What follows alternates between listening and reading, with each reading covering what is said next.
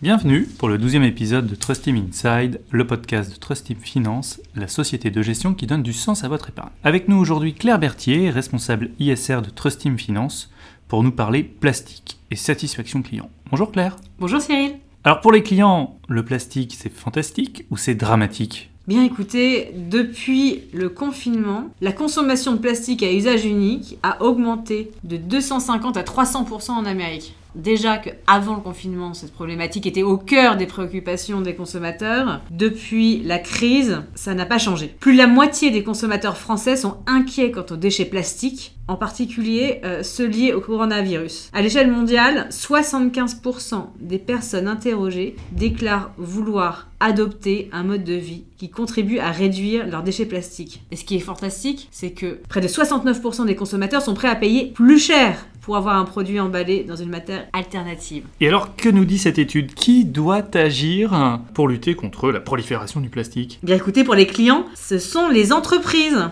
Et c'est bien elles qui doivent avoir un impact positif sur cette problématique. Le consommateur pense que c'est aux marques de changer leurs habitudes. Il ne s'agit pas seulement de réduire un impact négatif, mais bien d'avoir un impact positif sur la société. 57% des consommateurs souhaitent que les entreprises se focalisent davantage sur le développement durable et l'environnement en 2021. Et alors nous, en tant qu'investisseurs, euh, Team Finance par exemple, comment on peut pousser à ces bonnes pratiques? Trust Team, en tant qu'investisseur, peut promouvoir des bonnes pratiques auprès des sociétés dans lesquelles elle est investie, seule, mais aussi en tant que membre de coalition d'actionnaires, comme avec le CDP, avec CERES et surtout avec le Climate Action 100+. Par exemple, avec cette dernière coalition, nous avons dialogué avec General Electric pour la pousser à sortir du charbon. Et c'est ce qu'elle a fait en annonçant en septembre qu'elle allait mettre fin à la construction de nouvelles centrales charbon dans le monde. Et pour plus de détails, n'hésitez pas à aller consulter notre rapport d'engagement.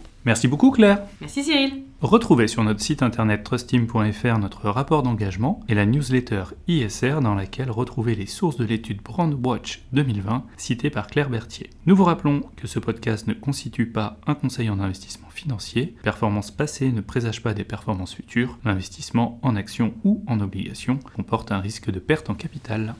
Le Process Rock Return on Customer, basé sur le critère de la satisfaction client, est présenté de façon détaillée sur une page dédiée du site internet de Trust in Finance et dans le code de transparence des fonds. Les limites méthodologiques du process ROC sont liées à la qualité et le degré de complétude des données obtenues sur les clients et sur les sociétés, variables selon les sociétés, les secteurs d'activité et les zones géographiques. Le lien entre le critère de la satisfaction client et la performance financière des entreprises repose sur des études académiques qui sont présentées de façon détaillée dans le livre blanc de Trust in Finance qui est disponible gratuitement sur demande. Les politiques ESG, dont la politique d'engagement actionnarial, les reportings extra-financiers des fonds Trust Team et des autres reportings ESG, article 173, Code de transparence, rapport sur les mesures d'impact ISR, compte rendu sur la politique de vote et d'engagement, sont disponibles sur le site internet de Trust Team Finance.